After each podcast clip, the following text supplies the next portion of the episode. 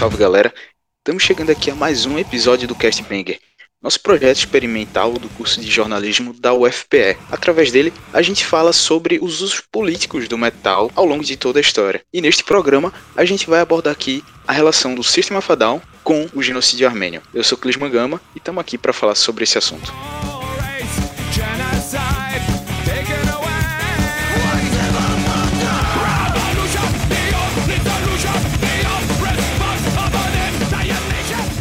Bom dia, boa tarde, boa noite, galera. Tudo certo com vocês? Eu sou Iago Mendes e neste programa a gente vai abordar a relação histórica do SOD, o Sistema Federal, o segundo maior genocídio da história do século XX. E aí, qual a importância da banda nesse contexto? Os integrantes do SOD, eles são todos descendentes de armênio. E aí, eles fizeram com que a missão da banda fosse o reconhecimento do crime humanitário cometido pelo Império Otomano juntamente com a cobrança de uma reparação histórica de outras nações pelo mais de um milhão e meio de vidas que foram ceifadas durante esse absurdo.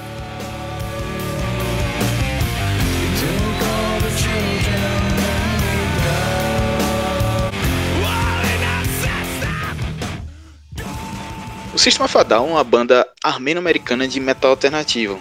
Assim, o gênero da banda foi bastante aí dessas ramificações do metal. Mas assim, a banda, na verdade, ela foi criada na Califórnia em 1992 e mantém a mesma formação de hoje desde 1997. Os caras já acumulam mais de 40 milhões de discos vendidos no mundo todo e no canal deles do YouTube já são mais de 3,8 bilhões de visualizações. Além disso, ele já tem cinco álbuns gravados. Enfim, é uma banda que alcançou um patamar muito grande dentro do seu cenário. E são quatro integrantes, o vocalista Serge Tankian, o guitarrista Daru Malakian, o baixista Chavodadian e o baterista John Domayan. Conhecido no metal por suas linhas pesadas e pouco convencionais, é, um dos principais pontos que faz a banda ser tão representativa é o seu ativismo político. E aí a gente sabe que essa é uma característica do gênero do metal alternativo, especialmente durante seu surgimento ali no final dos anos 90 e início dos anos 2000. A gente tem, inclusive, como outros casos, o Rage Against the Machine, mas a gente não vai falar deles hoje. Então, assim, dentro desse contexto, várias letras do grupo vão criticar questões muito incisivas, como o conservadorismo, o descaso com o meio ambiente, a política carcerária norte-americana e também invasões militares feitas é, pelos Estados Unidos, que são consideradas totalitárias e abusivas por boa parte dos integrantes. Porém, o ativismo do Sistema Fadal em torno da causa armênia é o principal destaque da carreira da banda, sem sombra de dúvidas, já que eles são um dos grandes porta-vozes dessa questão. E aí, para a gente falar um pouco mais sobre o que foi o genocídio armênio, é, também da formação do Império Otomano, e aí também toda essa questão que fez os otomanos ali perseguirem e gerar esse massacre contra os armênios, para isso a gente chamou aqui o professor de História e Relações Internacionais, Heitor Loureiro. Heitor, prazer te receber aqui para falar sobre isso. E aí queria que você já explanasse para a gente como se originou esse massacre feito pelo Império Otomano contra os armênios. Prazer meu. Clisman, Iago, é, acho que essa primeira pergunta ela dá um, uma palestra né? de uma hora e meia aqui de, de fala, mas tentando resumir para começar essa conversa, né, e a gente vai complementando a partir do, da necessidade, é, é sempre bom começar lembrando que o Império Otomano, ainda que a gente relacione com a atual República da Turquia, ele era muito mais do que a República da Turquia hoje. É, é verdade que a, o grupo principal do Império Otomano, né, o, a, o grupo que é, mandava no Império Otomano, a dinastia otomana, é uma dinastia turca sunita, né, islã sunita, é, e a maior parte da população que vivia nesse império era turca sunita. Uh, mas o Império Otomano ele é um império vastíssimo, né, um império que pega boa parte norte da África, boa parte da Europa, a gente esquece disso muitas vezes, né, e o que a gente chama de, hoje de Oriente Médio. Então, é um império multiétnico, é um império multicultural, multireligioso, multilinguístico e tricontinental. É, o Império Otomano ele é um, um, um, império importante, não só ambiental, mas é o principal, um dos principais players da política da Europa né, durante os últimos 500 anos a gente precisa lembrar que várias minorias viviam dentro do Império Otomano. Não só minorias muçulmanas, né, como curdos, por exemplo, árabes, é, tantos outros, mas também minorias cristãs. E os armênios são uma dessas minorias cristãs. É, a gente tinha, no século XIX, mais ou menos 2 milhões de armênios que eram súditos do Império Otomano. Né? E esses armênios, eles são autóctones da região é, onde hoje é a Armênia, né, que não fazia parte do Império Otomano, mas onde hoje é a Armênia, e a região que hoje é a parte leste da, da Turquia né, que a gente chama de Anatólia. Então, os armênios viveram dentro do Império Otomano por séculos, né, e no século XIX os armênios são uma das várias minorias que o Império Otomano tem. Tudo bem, em alguns momentos nós temos conflitos entre essas minorias e o poder é, otomano, mas né, a gente não pode achar que durante os 600, 700 anos de esplendor do Império Otomano a gente teve conflito o tempo inteiro, né? Teve né, convivência pacífica, harmoniosa entre esses povos também, mas a coisa meio que desanda no final do século XIX com a ascensão dos nacionalismos, né? não nacionalismo romântico, aquela coisa de minha terra tem Palmeiras, onde canto sabiá, não aquilo, né? mas o nacionalismo chauvinista mesmo, né? o nacionalismo excludente, cuja identidade, cuja minha identidade necessariamente exclui a sua. Então, nesse sentido, passamos a ter uma ideia de que, olha, né, aqui nós temos que criar um sentimento turco, né, de uma Turquia para turcos, e todos aqueles que não são turcos têm que é, ser, de alguma maneira, ou turquificados, que é o caso dos curdos, por exemplo, ou eliminados, que é o caso dos armênios. Agora, isso não acontece do nada, né? Aí a gente tem todo o, o, a queda do Império Otomano, a crise do Império Otomano no final do século XIX, começo do século XX, a Primeira Guerra Mundial, que o Império Otomano no conflito ao lado do Império Alemão e do Império Austro-Húngaro e perde. Né? O Império Otomano ele entra na Primeira Guerra para tentar recuperar várias vários territórios e, e, e, posses que havia perdido ao longo do século XIX, justamente com as independências da região dos Balcãs, do norte da África. Então, nesse contexto que vai acontecer o chamado genocídio armênio, né, no contexto dessa crise e queda do Império Otomano durante a Primeira Guerra Mundial, numa tentativa de reviver esse império e de tentar fazer com que a população armênia, que ali vivia, uma minoria cristã nesse momento, né, é, pudesse ser de alguma maneira subjugada, turquificada e as, os seus bens e propriedades fizessem parte de um esforço de uma criação é, de um novo país, né, que seria a Turquia um pouco mais à frente.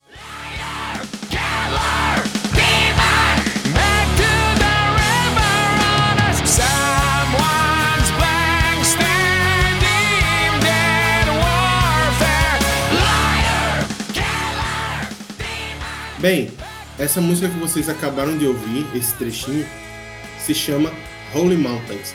Ela é uma das duas canções que o System of a Down escreveu para falar de maneira mais direta sobre o genocídio armênio. Além dela, Pluck, que vocês ouviram lá no início do programa, é, é a outra música que compõe a obra em defesa dos armênios e pelo reconhecimento do massacre cometido pelo Império Otomano. Essas duas músicas elas vão abordar dois ângulos bastante diferentes sobre o massacre que foi sofrido pelos armênios. E aí, então, Heitor, a gente queria que você falasse um pouco sobre qual a dimensão desse massacre e das vidas que foram tiradas pelos otomanos dos armênios para a, a história do povo armênio. É, em termos numéricos, né, a gente está falando entre um milhão e um milhão e meio de armênios mortos. É muito difícil fazer essa conta, né? Imagina, censo otomano no, durante a Primeira Guerra Mundial.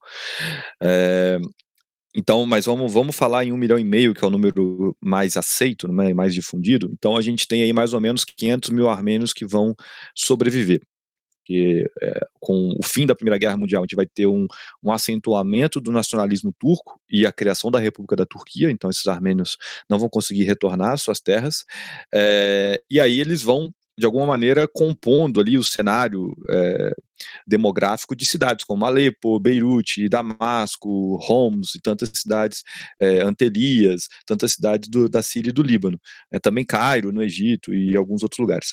E com o tempo, né, eles têm, lógico, que o sonho, o desejo de emigrar para a América. Lembrando que durante todo esse processo já tem uma grande imigração é, árabe para a América, tanto aqui para o Brasil quanto para os Estados Unidos. Então, os armênios eles percebem que não conseguem, não vão poder voltar para o Império Otomano, para suas para suas cidades, e então eles querem é, ir para a América. Né. Então a diáspora armênia ela vai ser meio composta dessa maneira, um pouco é, acidental, mas também com uma certa lógica. Então, para a gente é, organizar aqui essa fala, então, a, a diáspora original, ou a diáspora mãe, ou a comunidade mãe, como eles chamam, é de fato Síria e Líbano, né? Então, Alepo, Damasco e Beirute. Essa seria a comunidade mãe. Né? Dali nós vamos ter outros centros importantes. A França é muito importante nesse contexto, sobretudo Marsella. Né? Lembrando que a França foi uma das nações que mais perdeu pessoas na Primeira Guerra Mundial, então de alguma maneira incentivavam a chegada de armênios para poder é, repor perdida é, nas trincheiras da Primeira Guerra Mundial. E os que queriam de fato ir para a América, né, o destino mais uh, óbvio era Nova York, né, e depois a região de Boston. Alguns também vão para a região de Fresno, na Califórnia, onde já havia uma comunidade armênia há algumas décadas. E aqui na América do Sul, o principal destino era Buenos Aires, mas vocês sabem que o caminho do, dos navios normalmente é Recife, né? depois Rio de Janeiro, daí Santos, Montevidéu e Buenos Aires. O navio podia, era um caminho normal que os navios faziam. É, e aí algumas, né, em Recife, ninguém descia em Recife, de fato, né? não era o destino prioritário das pessoas, era Buenos Aires, mas aí no Rio de Janeiro algumas pessoas, ou tinham situações ali, algum tipo de doença no navio que tinha que descer no Rio de Janeiro. É, São Paulo muito forte, né, por conta da também coincide aí com a expansão urbana de São Paulo e com muita gente chegando à cidade de São Paulo para ser é, para serem operários, né, das, das, das, fábricas de São Paulo e por fim Montevideo e Buenos Aires. Buenos Aires era a cidade de longe a, com a melhor fama da América do Sul, né? E aí tem outro processo também, Clisma, que é importante a gente entender. É, como eu dizia, assim, o sonho de todo mundo é os Estados Unidos né, são os Estados Unidos, seja a região de Nova York e Boston, né, que é, portanto, costa leste, seja a região da costa oeste. Ah, mas os Estados Unidos dos anos 20, eles vão colocar cotas para a imigração de povos asiáticos. E os armênios, eles, eles entram nessa cota como asiáticos. Ah, os, os americanos queriam proibir a chegada de chineses, mas os armênios acabam entrando nessa cota como asiáticos que são. É, e aí muitos ficavam na América do Sul um tempo, ou mesmo na América Central e do Norte. Então nós tínhamos comunidades importantes no México e em Cuba, por exemplo, né, para conseguirem papéis desses países para aí conseguirem entrar nos Estados Unidos, não como armênios, mas como brasileiros, argentinos, mexicanos, cubanos. Né. Então, a constituição da, da comunidade armênia da costa oeste, por exemplo, nos Estados Unidos, que é Glendale, Pasadena, Los Angeles, Fresno, né, de onde é o System of por exemplo, e de onde é a Kim Kardashian, para ficar nos, nos mais famosos né, da região, ela se dá nesse contexto assim de, de armênios que, que chegam durante é, uma nova onda de chegada de armênios nos Estados Unidos é, após passarem por outros locais ou mesmo em, em, durante outros contextos é uma explicação meio longa, mas é, é, é assim, é, é, bem uma parte da história da diáspora armênia, assim, tem, tem muitos outros, muitos outros pontos que a gente pode falar é, sobre a diáspora, também em termos econômicos, em termos culturais, mas para começar essa conversa, talvez eu iria por aí.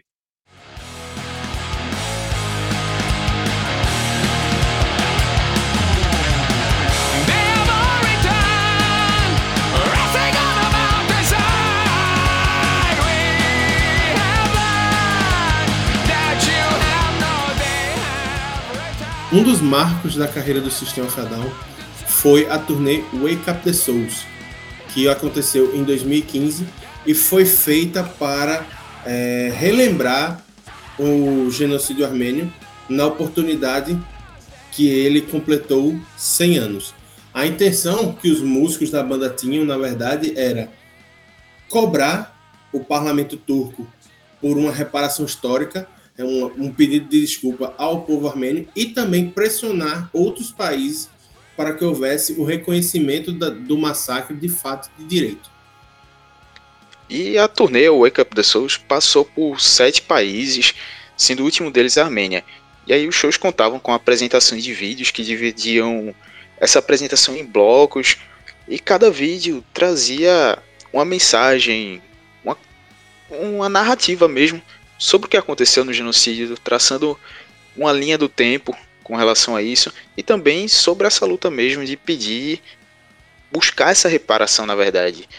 E aí, esse show fechado lá na Armênia foi para muitos o, gran, o grande show da banda. Acho que até para os próprios integrantes mesmo, foi o maior show da carreira deles. O show que foi realizado na Praça da República em Yerevan, a capital da Armênia, levou mais de 50 mil pessoas, um show gratuito com 37 músicas, mais de duas horas e meia de show, num clima de apoteose mesmo. E além disso, é, o show mesmo ele foi transmitido ao vivo para todo mundo. Então, todos os integrantes já relataram bem toda a emoção que foi de, de tocar nessa na sua pátria mãe, vamos dizer assim, mesmo que eles não tenham nascido lá, mas o sangue armênio. Então, para eles, para os quatro integrantes, foi algo de dimensões históricas mesmo de novo, é muito natural, eu acho, né? O, o System só se vê como System a partir desse pertencimento armênio, tanto é que Plug chama Hayenk, nós somos armênios, né? Tem essa, é, essa coletânea, e, e isso vai vai sendo colocado na, na música deles, assim. É, tem vários artistas fizeram isso, alguns outros artistas não fizeram também, né? Eu não quero dizer que também foi assim uma é, tinha que ser, porque, por exemplo, a, a Cher, né, a famosa Cher, né, era Cher Sarkisian, a Cher também é armênia, né, é a artista armênia mais conhecida do mundo, né, mais do que o System, porque a Cher, né, é uma, uma divindade, né, é, mas ela nunca se colocou artisticamente como armênia, né? Ela se coloca em entrevistas, ela também foi muito vocal no ano passado na questão da guerra de Artsar, mas isso não está tão presente nas suas músicas. No caso do System está, né? Então o System ele mistura o, o, o e, e, eu acho que isso é, é o, o, que né, a pesquisa de vocês também ajuda a demonstrar essa coisa do ativismo político dos anos 90 e 2000 com a expressão artística, né? Então é isso. O System ele está no contexto do Against the Machine, de tantas outras bandas que já tem uma pegada política bastante forte é, naquela época. Agora, o que o, o System of a Down fala não é sobre a, a, o Exército de Libertação Nacional Zapatista no México, que é uma pauta cara, por exemplo, ao Rage Against. Né? O System fala sobre a, os armênios, fala sobre o Oriente Médio, fala sobre é, as injustiças, fala sobre o terrorismo, né? E aí tem toda a questão do 11 de setembro e o Toxicity, que é uma outra outro tema importante e tal. Mas enfim. E aí a gente voltando pro, pro contexto agora atual, a Armênia vem passando por mais um conflito territorial com o Azerbaijão, que é um país vizinho da Armênia e que ambos não têm uma relação muito boa, não tem uma relação boa mesmo, é ruim já de vários e vários anos, questão de, de mais de um século. E aí assim, são povos diferentes que habitam uma região ali semelhante e que acabaram no último século sendo anexados à, à União Soviética, enfim. E aí tem esse território de Nagorno-Karabakh, que é o alvo de todo esse conflito, porque é uma região que fica dentro do território azeri, mas que na verdade ele é habitado por mais de 60% de armênios. Ou seja, é uma região que tem uma certa independência do território azeri, mas que de todo jeito é alvo dessas disputas entre as duas nações. E aí, já queria, Heitor, te puxando aí de volta para falar sobre esse assunto, como é que vem acontecendo esse confronto e também toda a questão que está que tá dele hoje entre a Armênia e o Azerbaijão? No final dos anos 80, com o colapso, o declínio da União Soviética, nós temos é, um início de hostilidades entre armênios e azeris nessa região de Nagorno-Karabakh, porque os armênios querem ser parte da Armênia soviética, não do Azerbaijão soviético, dizendo que era uma grande injustiça é, o que havia acontecido no começo da União Soviética e que isso havia se perpetuado ao longo das décadas, mas naquele momento de abertura, a gente está falando já no momento da, da perestroika e da glasnost, no final dos anos 80, 80 a gente já poderia, os armênios poderiam, portanto, é, buscar corrigir essa questão, é, lutando pela integração de Nagorno-Karabakh à Armênia Soviética. É, então é feito um plebiscito, é feita uma aprovação, isso tudo corre de acordo com as leis da União Soviética, mas é solenemente desrespeitado, tanto pelo Azerbaijão Soviético quanto por Moscou. Né, que não quer incentivar esse tipo de movimento nas suas repúblicas, porque isso pode ser um efeito dominó. É, bom, vem em 1991, colapso da União Soviética, né, a União Soviética ela é, praticamente explode, né, e é um declínio muito acelerado, e esse declínio é seguido na região do Cáucaso por um conflito armado agora entre dois estados soberanos, a Armênia é, soberano e o Azerbaijão soberano independente, disputando a região de Nagorno-Karabakh. E aí tem um problema, viu, Clisman, que é o seguinte, o direito internacional acabou consagrando as fronteiras das, das ex-repúblicas socialistas soviéticas como as fronteiras dos estados nacionais independentes. Só que essa consagração acabou perpetuando uma injustiça, que é manter no Azerbaijão um território de maioria populacional armênia, que é Nagorno-Karabakh. Né. Então a gente tem esse conflito nesse sentido. Então os armênios ocupavam, venceram a guerra de Nagorno-Karabakh em 1994, é, então eles tinham autonomia em Nagorno-Karabakh, o mundo inteiro reconhecia Nagorno-Karabakh como um território do Azerbaijão, porque, como eu disse, né, é, fazia parte do Azerbaijão soviético, então é, deveria fazer parte do Azerbaijão independente, mas é, é um território de maioria populacional armênio, ocupado historicamente por armênios e coisa e tal, é, e cuja manutenção no Azerbaijão se deu por uma, é, um desrespeito às leis soviéticas no final dos anos 80 e a desintegração da União Soviética. E, uh, ao longo do, dos anos, os armênios uh, mantiveram ali uma posição defensiva bastante forte em Karabakh, então os azeris não tinham nenhuma condição de tentar retomar o território, mas isso mudou em 2020. Né? Agora, por que mudou, a gente pode ficar aqui mais meia hora falando. A gente pode falar da pandemia, a gente pode falar do governo Trump, a gente pode falar do, do, da ascensão autoritária do Erdogan na Turquia, que vai apoiar o Azerbaijão eh, na sua investida militar contra a Armênia. A gente pode falar de mercenários sírios que são mandados para o Azerbaijão para lutar contra os armênios. Fato é que o Azerbaijão iniciou um conflito contra os armênios no ano passado, em 2020, para retomar o controle sobre Nagorno-Karabakh. Isso vai acontecer. É, hoje, os armênios detêm controle apenas de 40% do que era o controle anterior da região de Artsar, como você mencionou, é, e a gente tem uma situação bastante tensa ainda, porque é, há a expectativa que o Azerbaijão possa querer tomar o controle dos outros 40% que ele não domina e quem sabe da região sul da Armênia, é, porque o Azerbaijão tem uma particularidade. O Azerbaijão tem um território descontínuo, é, tem a região do Azerbaijão, tem a Armênia e depois da Armênia, fronteira com a Turquia e com o Irã, tem um, uma região chamada Nakhchivan, que é fronteira, que é fronteira não, que é parte do Azerbaijão, mas não faz fronteira com o próprio Azerbaijão.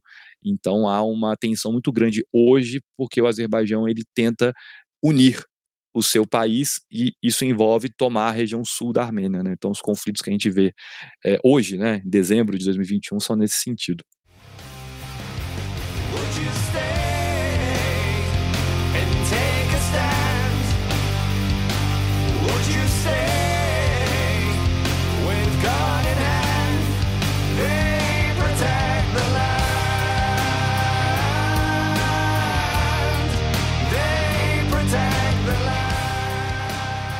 A gente sabe que banda, como os próprios músicos dizem, é igual casamento.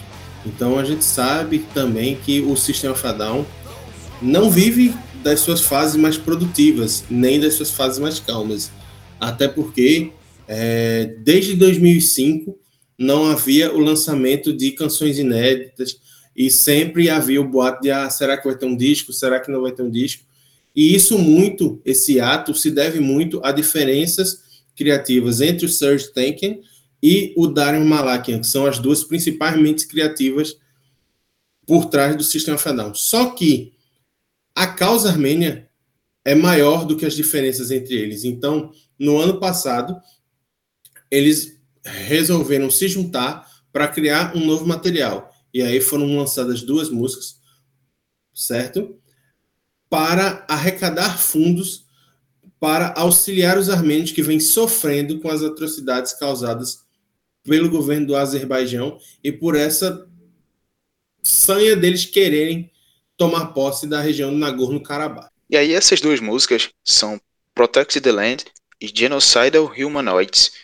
É, elas tratam sobre essa luta dos soldados armênios e dos moradores da região de Nagorno-Karabakh, que para os armênios é chamada também de Artsakh, tentando proteger suas terras, suas vidas também a sua própria nação, já que esse sentimento identitário dos armênios é algo muito forte que eles carregam é, geração por geração. Ou seja, um conflito de uma magnitude dessa foi algo suficiente para que os caras da banda deixassem de lado as suas diferenças e aí colocassem realmente a mão na massa para poder produzir. E essas duas canções que já somam quase 25 milhões de visualizações no YouTube e somente com elas já foram arrecadados mais de 600 mil dólares, algo em torno de 3 milhões e 300 mil reais. Ou seja, um auxílio que veio através da música, da arte deles, a pôr em evidência mais uma vez a, a causa armênia nas redes sociais e na mídia no geral. É, é o que você falou, né? O, eles têm algumas diferenças criativas entre, entre eles, né? O que impossibilita que eles sentem e gravem um, um álbum novo, né? Já tem 16 anos o último álbum do Sistema of Down. É, mas assim, eu acho que e também diferenças políticas muito muito severas, né? O, o Sérgio é um cara progressista, né? E com, com pautas é, progressistas e o John Domayana é um adepto do Trump, né, um grande defensor do Trump. Mas tem uma coisa que eles, eles sempre se uniram, independentemente das brigas e, e desavenças, é em torno da Armênia e da causa armênia e dos armênios, né? É, antes mesmo de, da guerra de Artsakh, a gente pode lembrar todos aqueles concertos é, chamados de, de souls, né, almas, que eles faziam anualmente pra, em Los Angeles para arrecadar fundos e enviar é, para a Armênia. E, e, eu acho assim, de novo, né, deixando essas coisas do lado, de, de lado, né, que você falou, né, se o importante é que eles viram que a Armênia no ano passado ela estava sofrendo um processo de, de risco de existência mesmo, sabe? Isso é um negócio muito grave, assim. É, a guerra de Artsar, de Nagorno-Karabakh, não é uma guerra apenas por aquela região, mas é uma guerra que coloca em xeque a existência da República da Armênia como república, né, a independência da República da Armênia. Né? Hoje é dia 2 de dezembro de 2021 e a gente está falando de um país, que é o Azerbaijão, que mantém tropas dentro do território da República da Armênia, né? e quer anexar a região sul da Armênia ao seu território. Então, isso é uma, é uma coisa que eles perceberam, não só eles, né? muita gente percebeu o risco que isso tinha, né? e, e eles se colocaram na, na em público para poder lutar contra isso com as armas que eles têm, né? Porque é, é uma coisa muito maluca, viu, Clison? Porque por mais que o System seja conhecido, por mais que a Kim Kardashian seja conhecida, a, a Cher, é, por mais que tenhamos empresários armênios riquíssimos no mundo, né, o Azerbaijão é um Estado-nação. Né, a República da Armênia é pobre, é, é fraca. Né, é, é, um território que não tem acesso ao mar, é brigado com dois dos seus quatro vizinhos: o vizinho de cima é a Geórgia, que é inimigo da Rússia, que é o principal aliado da Armênia, e o vizinho do sul é o Irã, que é um, cheio de embargos e problemas. Né. Então a Armênia é um país pobre, é um país, né, não estou falando que é um país miserável, não estou falando, mas não, né, não é uma, uma potência regional, é um país pequeno, é um país que tem 2 milhões de pessoas. Né, e o Azerbaijão é um estado que tem petróleo, que tem gás, que tem a Turquia como, como principal parceira, né? Então é, uma competição desleal, né? Toda junta ela não consegue fazer frente em termos financeiros, em termos de influência política é, no mundo ao Azerbaijão, que tem lobby, que tem diplomacia, que tem dinheiro, que tem né, é, uma série de, de, estruturas e de dinâmicas para poder é, colocar os seus interesses na agenda internacional nesse sentido, o sistema Vadal é uma das principais é, ferramentas de política externa da Armênia. Assim. E isso é muito importante a gente falar. Né? E nem sempre coincide, né? nem sempre o que, o que a diáspora armênia é, e o sistema Vadal, como parte dessa diáspora, é, quer ou espera, é o que a Armênia quer e espera. Então tem alguns conflitos, assim, às vezes, né? Então, assim, eu acho que política à parte, né? Eles vão sempre se unir em torno da, da causa armênia, de arrecadar fundos, de é, gerar discussão e gerar debate e atrair a atenção do mundo para o que acontece com os armênios. E, de novo, eles entendem isso como missão, inclusive, da banda, né?